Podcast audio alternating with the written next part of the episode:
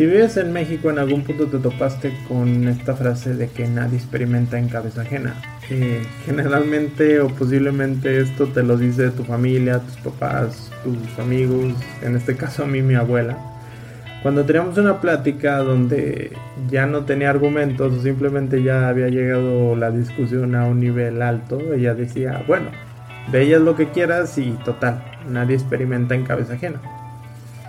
Yo esta palabra la tomé como una forma de decirme o de protegerme de ella, de que pues no quería que me pasara algo malo. Generalmente cuando te la dicen es cuando tú estás intentando hacer algo nuevo o que se sale de, de los parámetros de lo que los demás hicieron.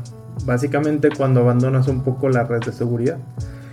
Pero también estaba otro caso de personas que me lo decían desde un enfoque de güey, espero que, la cagues para poderte decir, te lo dije una vez que pase. Al final creo que las cosas eh, y es consejos y frases que nos dicen hay que tomarlas de quien viene. Pero esto me quedó un poco marcado porque empecé a hacer cosas nuevas, me metí en la parte de negocios, me metí en la cuestión de emprendimiento. Y una vez que me topé con ese error y fallé, todo el mundo se vino en una cascada de comentarios de es que yo sabía que esto te iba a pasar, pero es que tú no entiendes, tú querías hacerlo a tu modo, eres terco, bla, bla, bla, cosas así. Así que una vez que pasan estos errores, siempre llega alguien y te dice, no, pero es que a mí me pasó esto, hice esto y esto y esto y lo resolví así. O también a mí me pasó. Entonces, en una de esas ocasiones alguien se me acerca y me dice, no, pero es que pudiste haber hecho esto y esto y esto y no, a mí me pasó, pero lo resolví así, así, así. Vale. Si bien el consejo se agradece, pero en ese momento yo me acuerdo haberle preguntado, güey, si sabías que estaba haciendo esto, ¿por qué no te acercaste a ayudarme a decirme?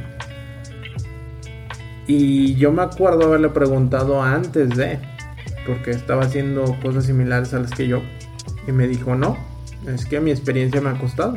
Y cómo te voy a decir los pasos o cómo te voy a allanar el camino.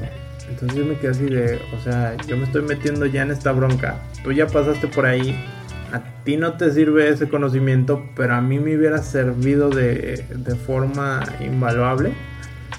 O tal vez no, pero al menos no tendría que estar derrochando tiempo y esfuerzo en resolver este problema y tal vez ocupándome de otros.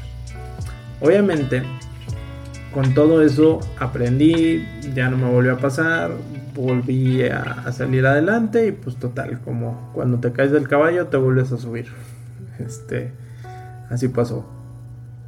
Pero me quedó mucho esa duda de, o más bien me quedó eso, de que cuánta gente y cuánta experiencia hay ahí que nos pudiera ayudar a todos los que estamos empezando algo. Y es por eso que, nace este podcast y esta idea. La idea no es allanarte el camino ni decirte que lo que le pasó a tal persona lo vas a aplicar como si fuera una fórmula y esta te va a resultar de forma inmediata. No. La idea es recopilar toda la cantidad de experiencia que se pueda, desgranarla y ponerla aquí y que tú busques por situación, por edad, por alguien que admiras o, o alguien que está haciendo lo que tú quieres hacer o parecido a lo que tú quieres hacer. Y encuentres esas respuestas o esas ideas o esos caminos que podrías tomar que te podrían ahorrar este, un par de pasos. Pero también sé que en este mundo tan cambiante, en esto que hoy es tendencia algo y a los 10 días cambió la tendencia, si necesitamos formas más rápidas y más eficientes de aprender. Entre ello también hacer las preguntas correctas, porque en un mundo tan informado, cualquiera tiene la respuesta correcta, pero no cualquiera sabe hacer la pregunta correcta. Entonces de esto va este podcast mi intención es ahorrarte algunos pasos, algo de tiempo, pero también esto no es una regla general. Eh, también esto no es algo que se aplique para todos.